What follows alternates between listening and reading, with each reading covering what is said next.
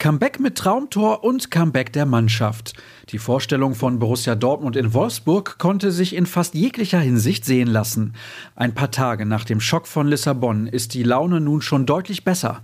Umso lieber schauen wir zurück auf einen äußerst erfolgreichen Tag hier bei BVB Kompakt. Mein Name ist Sascha Staat. Schön, dass ihr dabei seid. Bis auf den Auftakt lief es rund bei Schwarz-Gelb, aber der ging tatsächlich nach hinten los. Denn nach nur zwei Minuten brachte Wout Weghorst den VfL bereits in Führung. Man konnte Schlimmstes befürchten aus Sicht der BVB-Fans. Doch die Elf von Marco Rose kämpfte sich gut rein, war präsent und kam auch zu Torgelegenheiten. In der 35. Minute konnte Emre Can dann einen Foulelfmeter sicher zum Ausgleich verwandeln, nachdem Marco Reus zu Fall gebracht wurde. Nach dem Seitenwechsel wirkten die Gäste noch fokussierter und das hatte Einfluss auf das Ergebnis. Daniel Mahlen war es vorbehalten, in der 55. Minute mit einem satten Rechtsschuss aus 18 Metern auf 2 zu 1 zu stellen. Höhepunkt des Nachmittags war dann der Treffer von Rückkehrer Erling Haaland.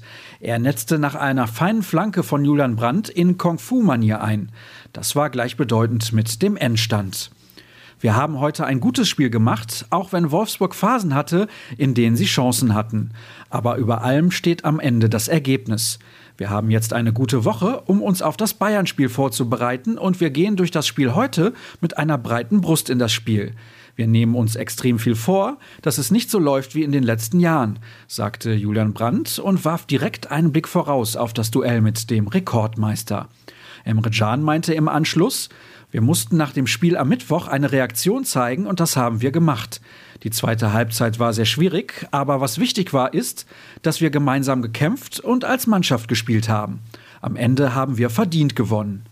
Mit einem Unentschieden mussten sich derweil die Amateure zufrieden geben. Beim torlosen Remis gegen den ersten FC Kaiserslautern konnte man darüber aber froh sein. Die Gäste vergaben eine Flut an hochkarätigen Chancen, unter anderem gleich dreimal vor dem leeren Tor. Nach 17 Spielen liegt die U23 momentan auf dem achten Rang. Mit von der Partie war übrigens Yusufa Mokoku, der etwas mehr als eine Stunde auf dem Platz stand. Der Stürmer konnte sich allerdings nicht in den Vordergrund spielen.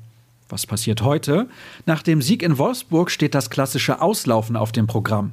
Für uns macht sich Florian Gröger auf den Weg nach Brakel und hat selbstverständlich seine Kamera im Gepäck. Das Ergebnis seiner Arbeit findet ihr dann auf unserer Internetseite. Das gilt auch für die Nachberichterstattung, um die sich federführend Jürgen Kors und Kevin Pinnow kümmern.